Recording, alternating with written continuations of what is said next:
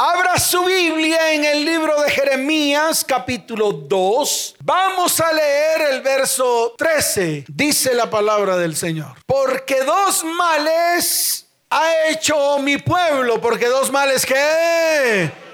Dos males. Me dejaron a mí fuente de agua viva y cavaron para sí cisternas cisternas rotas que no retienen agua. Amén y amén. ¿Cuántos males ha hecho el pueblo? Dos males. Número uno, ¿cuál es el primero? Dejamos a quién? Dejamos a Dios. Aquí está hablando el profeta Jeremías diciendo que el pueblo dejó a Dios. Y ese es el primer mal. El segundo mal es que cavaron para sí cisternas cisternas rotas que no retienen, que no retienen el agua. Esos son los dos males que en ese tiempo hizo el pueblo con Dios. Ahora, si lo traemos al presente, nos damos cuenta que es exactamente lo mismo que hemos hecho nosotros. Número uno, dejamos a Dios a un lado. No queremos que Dios sea el que ocupe el primer lugar en nuestras vidas. No permitimos que Dios se entrone en medio de nuestro corazón, en medio de nuestra vida, en medio de nuestro hogar y en medio de nuestra familia.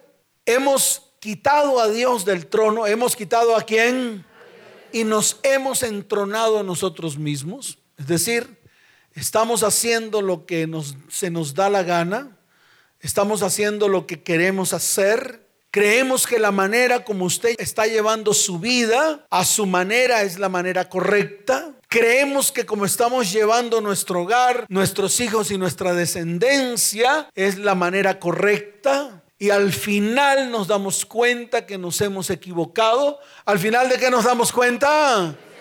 De que nos hemos equivocado, de que estamos haciendo lo que hicieron nuestros padres o lo que hicieron nuestros abuelos o lo que hicieron nuestros ascendientes y ellos también se equivocaron. Y nosotros queremos todo el tiempo repetir las mismas y las mismas historias, creyendo que lo que estamos haciendo lo estamos haciendo bien. No solamente a la luz de los hombres, sino también a la luz de Dios. Y al final terminamos cansados, destruidos, viendo como nuestros hogares, como nuestras familias y como nuestras descendencias se destruyen. Y esto mismo estaba pasando en ese tiempo con el pueblo de Israel, o en otras palabras, con el pueblo de Judá. En este caso, en los tiempos de Jeremías, en los tiempos de quién?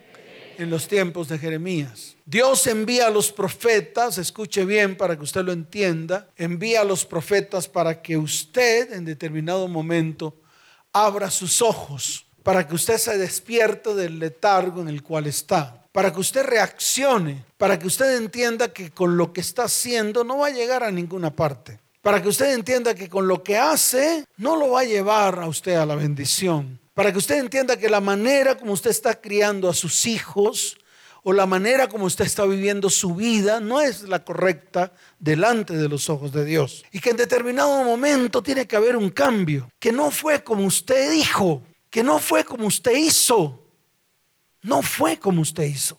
Se volvió a equivocar, a pesar de que siempre ha venido a esta iglesia y ha escuchado, pero le entró por aquí y le salió por acá. Usted no tenía que juntarse con ningún mundano mucho menos estar con él y embarazarse de un mundano. No tenía que hacerlo, porque esa era la manera como usted siempre lo había hecho en su vida y se volvió a equivocar. Y lo peor es que eso trajo mal tras mal tras mal sobre su vida, porque lo hizo como usted quiso. Y eso es lo que hemos hecho, cada uno de nosotros. Yo no le estoy hablando a ella, le estoy hablando a usted, para que usted lo entienda.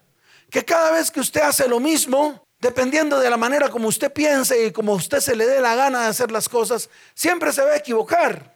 ¿Por qué? Porque nunca ha colocado a Dios en su vida. Porque Dios no ha sido el que se entrona en medio de su vida. Y al no entronar a Dios en su vida, pues se entrona usted. Usted simplemente le corre la butaca. ¿Qué ha hecho? Claro, le corre la butaca. Y al correrle la butaca haciendo lo que a usted se le da la gana de hacer, pues se equivoca. Y esas equivocaciones traen Muchos problemas que le trae a su vida. Muchos problemas que a la postre van a terminar acabando con su vida. Y no solamente se lleva por delante su vida, Se lleva por delante su descendencia. ¿Se lleva por delante qué? Claro, y después no hay quien frene eso. Lo que está pasando con usted, usted sabe qué va a pasar con su hijo. Usted ha dimensionado hoy, porque lo tiene que hacer hoy, es que lo tiene que hacer hoy. Usted ha dimensionado qué va a pasar con su hijo, que está lejos, que no tiene la vista de un papá, que no hay un papá que coloque autoridad sobre él, que no hay un papá que le pueda transmitir el carácter de Cristo a él. Entonces, imagínese a su hijo dentro de 10 años, o sea, cuando tenga 16, ¿qué va a pasar? Y ustedes aquí pendejeando, creyendo que pueden seguir jugando. Entonces, lo que va a ocurrir con mi vida en el futuro, lo tengo que planear hoy. ¿Cuándo lo tengo que planear? Claro, hoy lo planeo. Hoy tomo decisiones. ¿Qué hago hoy? Claro, tomo decisiones. ¿Para qué? Para que después no me pese más adelante. Mire qué pasó con su hija. ¿Usted cree que su hija está feliz? Su hija está destruida. Usted porque la ve bonita, buenona, así, gruesa. Pero su hija tiene un corazón destruido. Se la destruyó un man que a la postre terminó dejándola por otra cuando le había prometido matrimonio. ¿Y todo por qué? Porque ustedes, ustedes, ustedes dos, que tienen la autoridad sobre ella, no se pararon firme en el momento que se tenían que parar. Y vemos la destrucción inminente. Y se los advertí hace dos años. Dos. No fue hoy. Hoy no se los advertí. Se los advertí hace dos años. Y hace dos años profeticé y declaré lo que iba a pasar. Y no pararon bolas. ¿No qué? Dígalo fuerte, ¿no qué? Entonces, si lo que está haciendo hoy, usted lo mira dentro de algunos años, vea las consecuencias. Y eso es lo que tiene que hacer un buen cristiano. Un buen cristiano se para firme hoy para que no mire consecuencias de desastre y destrucción más adelante. Y eso era lo que estaba haciendo el profeta Jeremías cuando llegó al pueblo a profetizar sobre el pueblo. Pero ¿qué hicieron los del pueblo? No pararon bolas. ¿Qué hicieron los del pueblo? ¿Qué hicieron? Se pasaron todo eso por la faja, como lo que están haciendo los cristianos hoy. Tienen oídos, pero son sordos. Tienen ojos, pero son ciegos. Y eso es lo que nos ha pasado. Por eso hoy el Señor quiere que su pueblo despierte, que su pueblo se avive, que su pueblo se llene del Espíritu Santo, que su pueblo se detenga y vuelva a entronar a Dios en medio de sus vidas y en medio de sus hogares y en medio de sus familias. ¿Cuántos dicen amén? Y te voy a hablar a ti, te voy a hablar a ti. Si tienes buen cargo, Estás ocupando un buen espacio, un buen lugar en ese cargo. Tienes dinero. Dios te está bendiciendo. Ahora es el momento de ponerte firme para que después no te arrepientas. Y así Dios le va a hablar a cada uno de ustedes. Porque usted no viene aquí a calentar una silla. Si usted viene aquí a calentar una silla, se equivocó de iglesia. Aquí la gente no viene a calentar sillas. Aquí la gente viene a tomar decisiones firmes. Aquí la gente o toma decisiones o toma decisiones, o si no, seguirá igual. Sus vidas seguirán iguales. Es así de fácil. ¿Cuántos dicen amén? Entonces Jeremías profetizó todo esto. Lo declaró años antes. Le decía al pueblo, pueblo, vuélvete a Dios. Pueblo, no quites a Dios de en medio de ti. Pueblo, deja de ser idólatra. Pueblo, deja de adorar a Baales. Pueblo, deja de ofrecer a tus hijos a Moloch. Pueblo, deja de hacer esto. Pueblo, deja de meter en tu templo, en el templo de Dios, a otros dioses. Pueblo, por favor, deja de fornicar. Pueblo, deja de adulterar. Pueblo, pueblo, pueblo, pueblo, pueblo, pueblo. Y el pueblo no paró bolas. ¿Qué hizo el pueblo? ¿Y qué pasó con el pueblo? Fue destruido porque le faltó el conocimiento. O sea, no escuchó la voz. Y al no escuchar la voz de Dios, pues comenzó a hacer lo que se les dio la gana. Y eso hacían. No pusieron sus vidas en orden. No pusieron sus qué. No pusieron sus vidas en orden. Construyeron casas, las atesoraron, las artesanaron. ¿Qué no hicieron con sus casas? Eso, mejor dicho. ¿Y qué pasó después? Fueron llevados a cautiverio. 70 años en cautividad.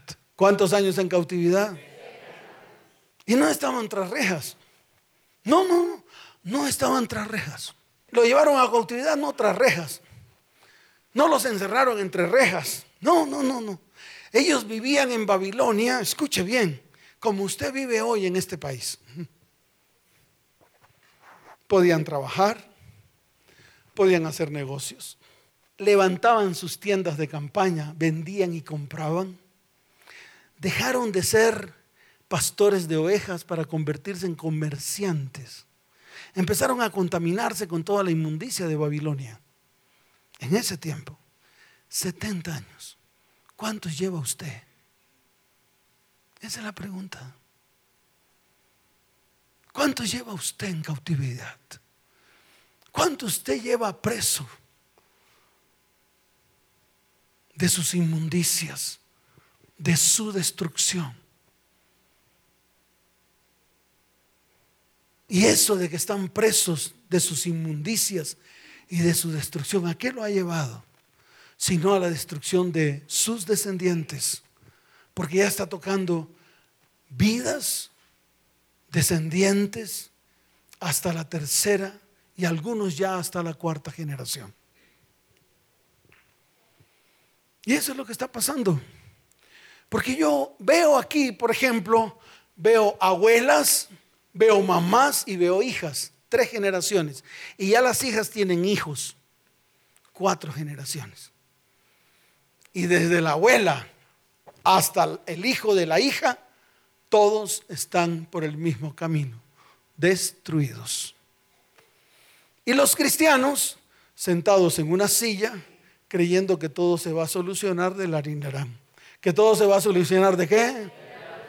Cuando la restauración es un proceso que dura tiempos y que se necesita esfuerzo, y dedicación para poder sanar las heridas, para poder sanar a los hijos, para poder sanar a los nietos. Entonces sí tenemos que ponernos firmes, porque la causa de todos nuestros problemas fue lo que un día declaró Jeremías a través de la palabra. Dejaron a Dios. ¿A quién hemos dejado? Y el dejar a Dios abre un hueco muy grande para que Satanás entre a su vida, su casa, su hogar y su familia y la destruya. ¿Qué hace Satanás con su vida, su hogar y su familia? Y la destruya. Por eso estamos viviendo tiempos muy difíciles, tiempos espirituales muy difíciles. Por eso hoy el alimento espiritual que estamos recibiendo es un alimento que no nutre a nadie, que no trae crecimiento espiritual a nadie. Y a pesar de que estamos viendo la destrucción inminente, nos estamos volviendo ciegos, sordos, mudos. Queremos que muchas situaciones en nuestras vidas cambien, sean transformadas. Y pensamos que todo es en un abrir y cerrar de ojos. Yo les digo, no. ¿Cómo pretende usted sanar el dolor de su cónyuge cuando usted la volvió una piltrafa humana? ¿Cómo pretende usted sanar el corazón de sus hijos cuando ellos vieron en qué situación colocó usted su hogar y su familia? Esto no es cosita de comer. Estamos hablando de magnitudes espirituales bien fuertes con las cuales hoy, ¿cuándo? Dígalo fuerte, ¿cuándo? Hoy usted tiene que tomar la decisión de levantarse, de ponerse firme y comenzar a trabajar por lo que tiene que trabajar y por lo que es importante para su vida. Y eso que es importante para su vida, precisamente su hogar y su descendencia. Por eso, a trabajar, ¿qué tenemos que hacer? Trabajar. Lo segundo que dice la palabra es que me dejaron a mí fuente de agua viva y cavaron para sí cisternas, cisternas rotas que no retienen agua. Y es lo que hacemos. Todo lo estamos haciendo conforme nosotros creemos que está bien. Yo le quiero decir algo y se lo voy a decir una sola vez. Y esto que le sirva para siempre. Si lo que usted está haciendo no está de acuerdo con lo que está aquí escrito, déjelo de hacer. Pare. Póngale freno a eso. Y se lo vuelvo a repetir. Si lo que usted está haciendo es contrario a lo que está aquí escrito, pare, deténgase. Ayer vinieron varias parejas. Todos quieren ser restaurados. Todos ven cómo sus hijos ya están viviendo momentos muy terribles. Todos quieren restaurar a sus hijos. Ayer, por ejemplo, vino una pareja en la cual querían restaurar a su hija y querían restaurar a su hijo. Su hija mayor de 16 años, su hijo menor creo que tenía 13 años o que tiene 13 años. Cuando ellos se sentaron en medio de, de la consejería, pues me dijeron, pastores, que estamos preocupados por nuestra, por nuestra hija y queremos pues que, que haya una restauración sobre el corazón de ella. Ella es una sierva del Señor, siempre le ha servido al Señor, pero llegó un momento en el cual dijo que no más. Dijo, ya yo no le quiero servir más al Señor. Mi vida es un desastre. Mi vida es terrible. Siento mucho rechazo me rechazan mis compañeros, me rechazan los compañeros de curso, me rechazan en todos lados, prácticamente que me siento una inútil. O decían ellos, mi hija se siente una inútil, que no sirve para nada y todo lo demás. A mí siempre me gusta ir a la raíz. Por eso cuando usted venga aquí, lo primero que usted tiene que hacer es abrir su bocota para yo sacarle la lengua. Cuando yo le saque la lengua, la miro desde la raíz. ¿Cómo miro la lengua?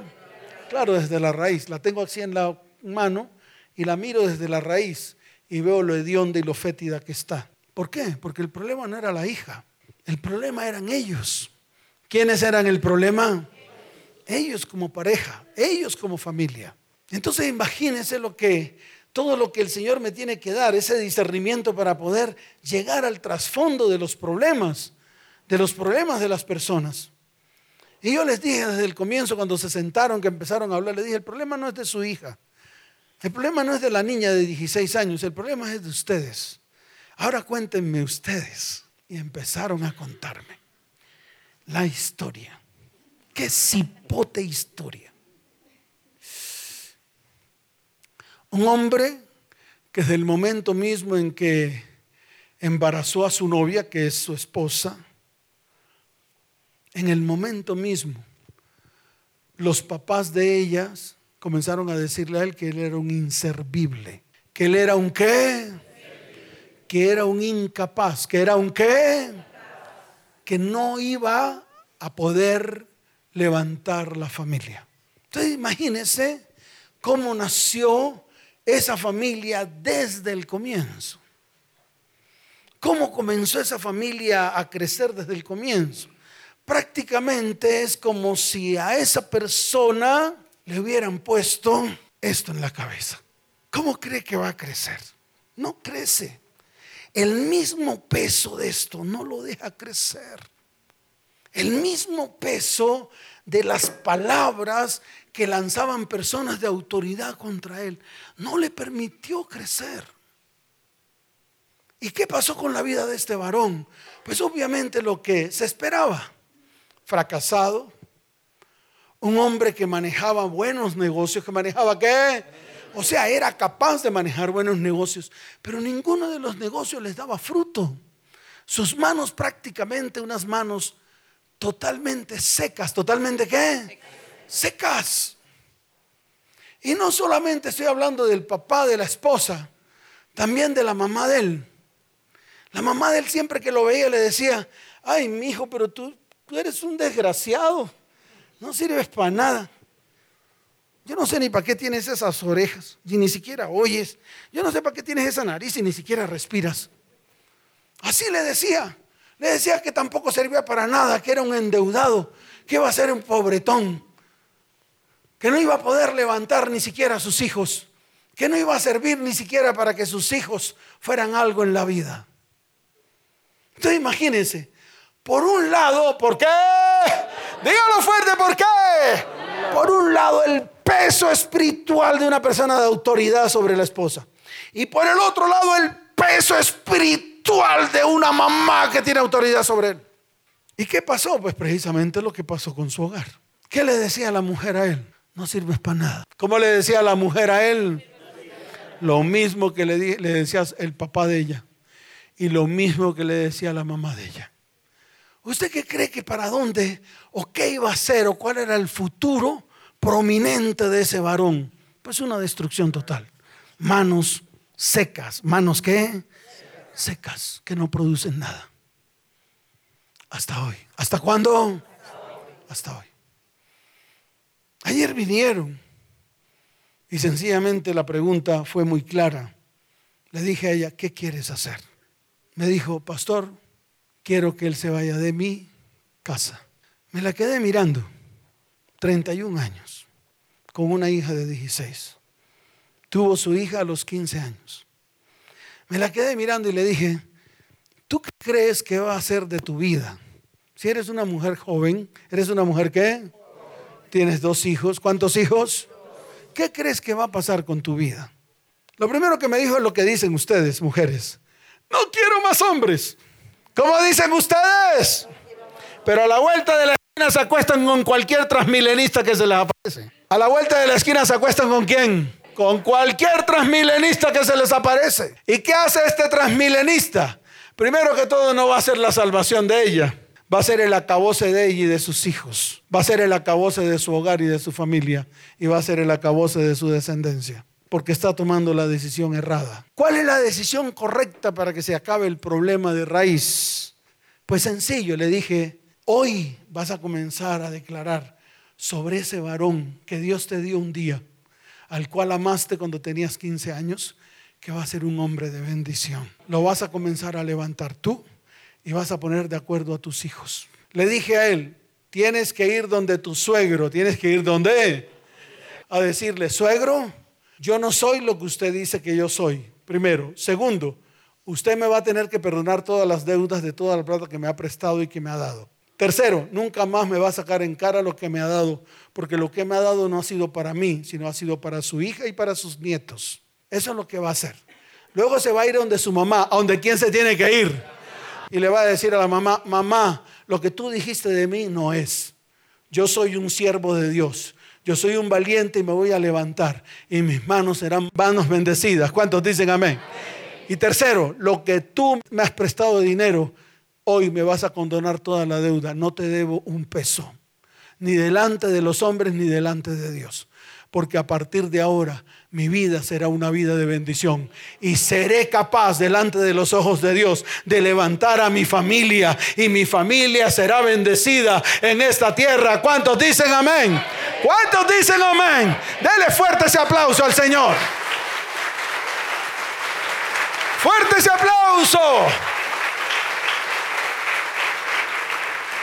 Y eso es lo que tenemos que comenzar a hacer nosotros. Usted se va a tener que levantar con voz profética. Usted va a tener que levantar su voz delante de los hombres y delante de Dios. Usted va a tener que ir delante de sus detractores y comenzar a renunciar a todo lo que sus detractores han dicho de usted. Usted va a tener que levantarse como un cristiano de verdad. Va a ponerse el cinturón bien puesto y va a comenzar a trabajar. Primero que todo por su vida, segundo por su hogar y tercero por su descendencia. ¿Cuántos dicen amén? ¿Cuántos dicen amén? Dele fuerte ese aplauso al Señor. Levante su mano derecha y declare conmigo en voz alta. Y si el Espíritu, fuerte diga, y si el Espíritu de aquel que levantó a Jesús de entre los muertos, vive en mí, el mismo que levantó a Cristo de entre los muertos, también dará vida a mi cuerpo mortal por medio de su espíritu que vive en mí. ¿Cuántos dicen amén? Fuerte ese aplauso al Señor.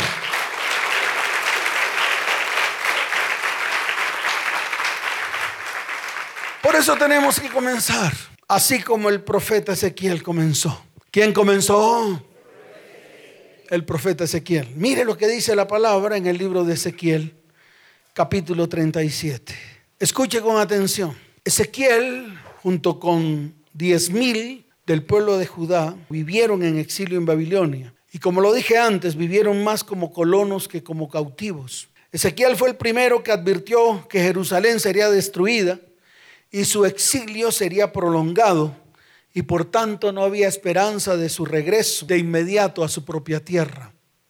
En otras palabras, el pueblo de Judá fue expulsado de su tierra. ¿Fue qué? Fue expulsado de su tierra.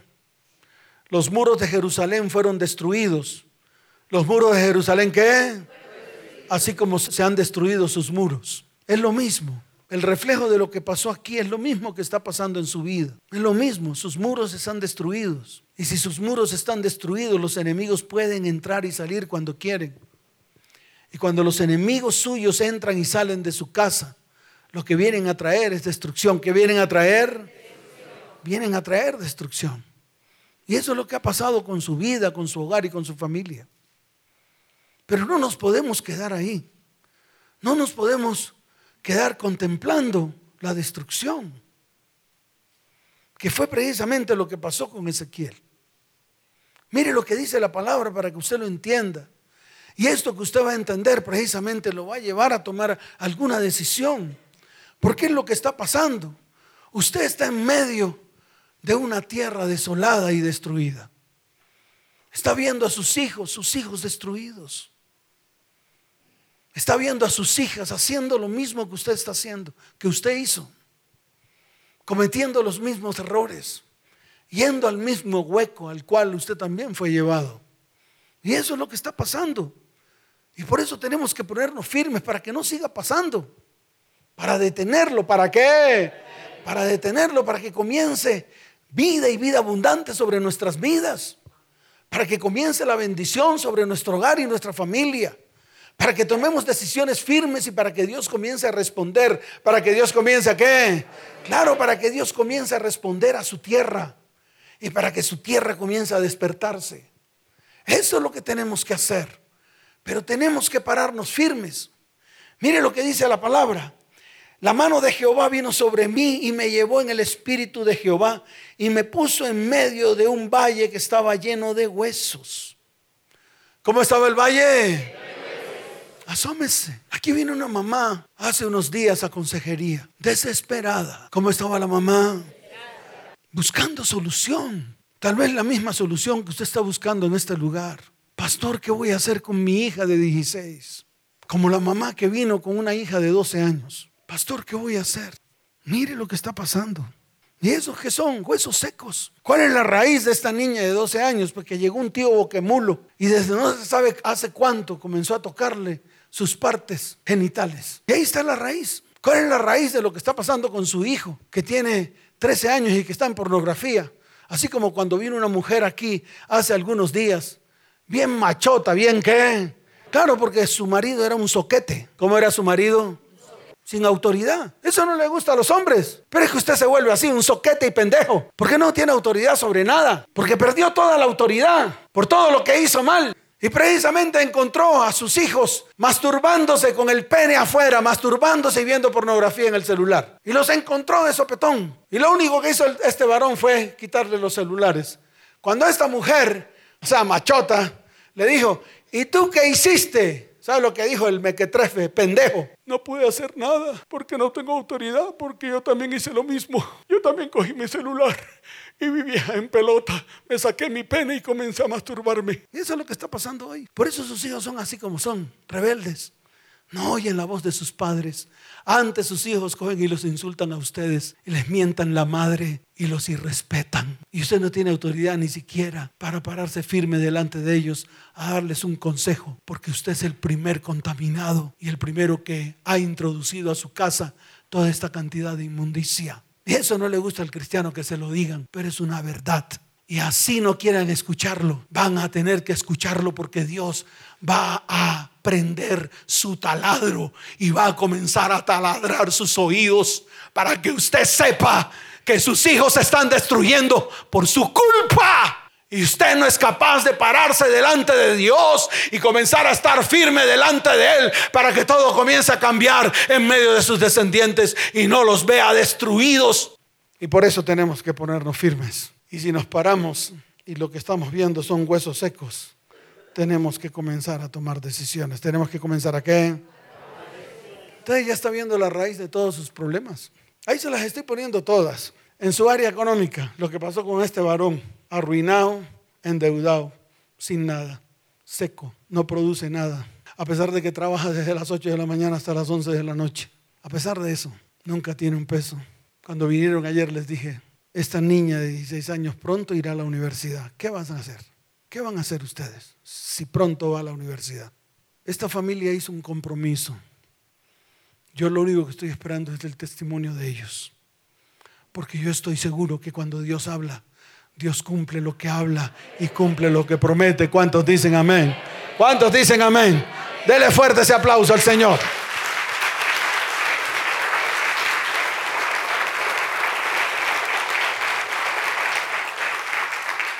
Y dice la palabra, y me hizo pasar cerca de ellos por todo en derredor.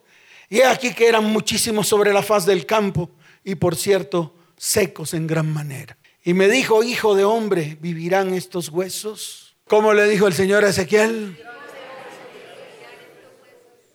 Eso es lo que hay que hacer. Hoy Dios te está diciendo a ti, ¿vivirán estos huesos secos? ¿Te quedarás con tus problemas para siempre? ¿Te quedarás con todo lo que estás viviendo para siempre? ¿Podrás resistir tus problemas para siempre? ¿Podrás resistir con todo lo que estás viviendo para siempre? Tu hogar, tu familia, tus hijos podrán resistir para siempre lo que están viviendo hasta hoy. Entonces sí hay que tomar decisiones. Y esto no comienza por el de al lado. Esto no comienza por el de al otro lado. Esto no comienza por mi mamá o por mi abuela. Esto comienza por usted. ¿Por quién comienza? Claro, cuando usted se para firme. Cuando usted deje de usar su boca para maldecir. Cuando deje de usar usted su mente para traer pensamientos de iniquidad y de maldad y de pecado. Cuando usted tome esa decisión. Cuando usted se pare firme delante de Dios para obedecer todo lo que Dios le está diciendo en este tiempo de lo que tiene que hacer. Cuando usted obedece, cuando usted qué, cuando usted deja de hacer lo malo, cuando usted determina y diga, ya no voy a seguir haciendo lo malo y lo que estoy haciendo mal delante de Dios es esto y esto y esto y esto y toma la decisión firme de acabar, de raer, de quitar de medio de su vida lo que está haciendo mal delante de los ojos de Dios. Cuando usted se vuelva a Dios con todo el corazón, entonces Dios se levantará como poderoso gigante y comenzará a soplar su espíritu sobre cada hueso que está seco en medio de su vida, su hogar y su descendencia. Y todos serán levantados por el poder de Dios. ¿Cuántos dicen amén? ¿Cuántos dicen amén? Dele fuerte ese aplauso al Señor. Colóquese en pie. Pastor, nada de eso me gustó. Yo les vuelvo a decir lo mismo. Nada le va a seguir gustando. Pero es una realidad que usted tiene que comenzar a hacer. ¿Cuándo? Cuando usted quiera. Al final, cada uno tiene su libre albedrío. Ella es su mamá y la suya, ella tiene que comenzar. Ella es la que tiene que comenzar. ¿Y por quién tiene que comenzar? Por ella. Y luego va a seguir con sus hijas. Mírelas, no son valiosas sus hijas. Es lo más valioso para usted. ¿Y qué hicimos? Dejamos que hicieran lo que se les daba la gana. Y mírenlas cómo están. Ahora, ¿qué hay que hacer? Hay que comenzar a restaurarla, restituirla, para que no le pase lo mismo que a usted, para que ellas tracen destino y propósito delante de Dios. ¿Tiene hijos? ¿Cuántos? Y usted, imagínese todo lo que hay que comenzar a trabajar solamente en estas tres personitas. Y usted no ve la magnitud. El problema es que la iglesia no ve la magnitud. La iglesia no ve la magnitud, la iglesia no está viendo más allá. La iglesia está viendo el momento el humo, el baile, la risotada, la palabra. Ay, esta palabra me llenó, esta palabra me va a volver al éxito. ¿Cuál éxito ni qué rábano? Si la raíz está podrida, esa raíz seguirá carcomiéndose todo lo que vaya de ahí para arriba. Así de fácil. Entonces tenemos que tomar decisiones. Fíjese, en solo tres personas hay nueve personas que restaurar. Nueve. Vamos a contar. ¿Cuántas tiene usted? hijos? ¿Y usted? Cuatro y tres. ¿Y dos? Nueve. En tres personitas, comenzando por la mamá, porque yo no estoy hablando de los más hijos que tiene ella, solo los que están aquí. Ahora mire usted, ¿usted cree que el hijo que tiene no va a tener más prole? Claro que va a tener prole. ¿Usted cree que la hija que tiene no va a tener prole? Claro que va a tener prole. Entonces no mire, no mire tan miope. No, quítese la miopía espiritual, quítesela. No mire al balcón, mire más allá y se dará cuenta que es el brazo suyo extendido a través de sus generaciones los que se van a dañar. ¿Qué le mostró Dios a Ezequiel si no fueron todas las descendencias de todos los que salieron de Babilonia, de, de todos los que salieron de Jerusalén rumbo al exilio en Babilonia y que iban a durar 70 años allá? 70 años sin Dios. ¿70 años sin quién? 70 años sin Dios. Porque en Babilonia no se adoraba al verdadero Dios. Babilonia es la mata de la religión y de los dioses. Y eso fue lo que hizo el pueblo de Israel durante 70 años. Hasta que algunos tomaron la decisión de volver del exilio por causa de un rey asirio que se levantó llamado Ciro y hoy Dios va a levantar a un Ciro. ¿Va a levantar a quién? Para que destruya al rey que nos tiene aprisionados en medio de Babilonia. Para que suelte a nuestros hijos y para que suelte a nuestros descendientes. ¿Cuántos dicen amén?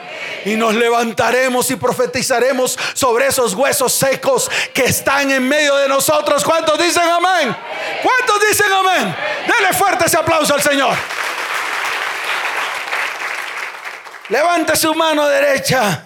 Levante su mano derecha porque hoy es el día de profetizar la voluntad de Dios sobre su vida, su hogar y su descendencia. Levante su mano derecha porque Dios sostiene y cumple las palabras que ha hablado. Levante su mano derecha porque le va a tocar ahora profetizar el destino, no solamente el suyo, sino el de su hogar, el de sus hijos y el de sus descendientes.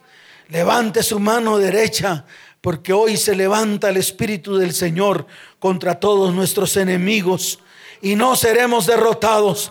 Y el ángel de Jehová irá delante de nosotros, peleando cada batalla y dándonos la victoria en Cristo Jesús. ¿Cuántos dicen amén? Hoy es el día en el cual resucitarán nuestros sueños. Hoy es el día en el cual resucitarán los sueños de nuestros hijos. Hoy es el día en el cual resucitarán los sueños de nuestros descendientes. ¿Cuántos dicen amén?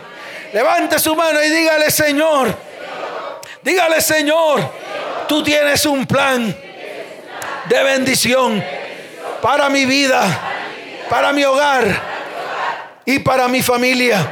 Señor, hoy declaro lo que dice tu palabra. Y si el espíritu de aquel que levantó a Jesús de entre los muertos, vive en mí. El mismo que levantó a Jesús de entre los muertos, también dará vida. Diga, dará vida a mi vida, a mi casa, a mi hogar y a mi descendencia.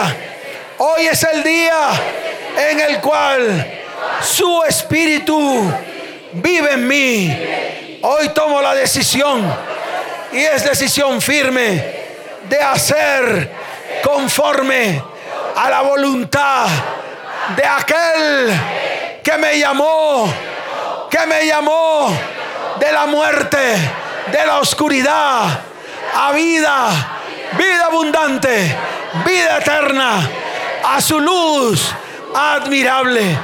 Hoy declaro con mi boca lo que dice tu palabra en cuanto a la pasada manera de vivir.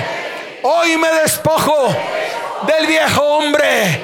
Hoy me despojo de pensamientos llenos de iniquidad, de maldad y de pecado. Hoy arranco pensamientos de derrota y de destrucción y los llevo a la cruz del Calvario y allí se destruyen. Y declaro vida sobre mi vida. Todo vicio todo vicio atado a deseos engañosos, lo llevo a la cruz y allí se destruyen en el nombre de Jesús. Y hoy levanto mi mano y me renuevo en el espíritu de mi mente, de la mente de Cristo que mora en mí. Hoy me he visto del nuevo hombre, creado según Dios, en la justicia y en la santidad de la verdad.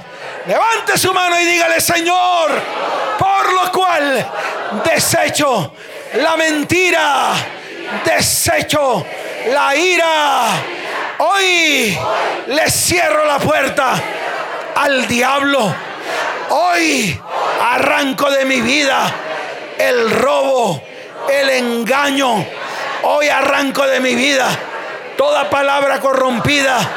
Hoy arranco de mi vida todo aquello que contrista al Espíritu de Dios. Señor, y me paro firme para hablarle a los huesos secos que están delante de mi vista. Señor, ninguno de ellos, ninguno de mis descendientes, ninguno de mis hijos, hoy declaro, hoy declaro con toda mi con toda mi voz, hoy declaro lo que dice tu palabra, lo que dice tu palabra en el nombre de Jesús. En el nombre de Jesús. Huesos secos. Huesos secos. Ahora mismo. Ahora mismo. Le sale carne. Le sale carne. Le sale tendones. Y se une cada hueso con su hueso. Y hoy se levanta carne sobre esos huesos. Y ahora mismo. Diga y ahora mismo el Espíritu de Dios sopla sobre esos huesos que tienen carne, que tienen coyuntura y se levantan mis hijos y mis descendientes. Pero el primero que se levanta soy yo. Diga yo me levanto delante de Dios para luchar, para pelear a favor de los que tengo que pelear y de los que tengo que luchar. Y esto es mi vida, mi hogar y mis descendientes. Hoy todo argumento que Satanás ha querido levantar contra mi vida, mi hogar, mi familia y mis descendientes. Todos esos argumentos los llevo a la cruz porque Cristo los exhibió públicamente y triunfó sobre ellos en la cruz del Calvario. Padre, aquí estoy firme a favor de mi vida, de mis hijos y de mis descendientes. En el nombre de Jesús. Amén. Y amén. Dele fuerte ese aplauso al Señor.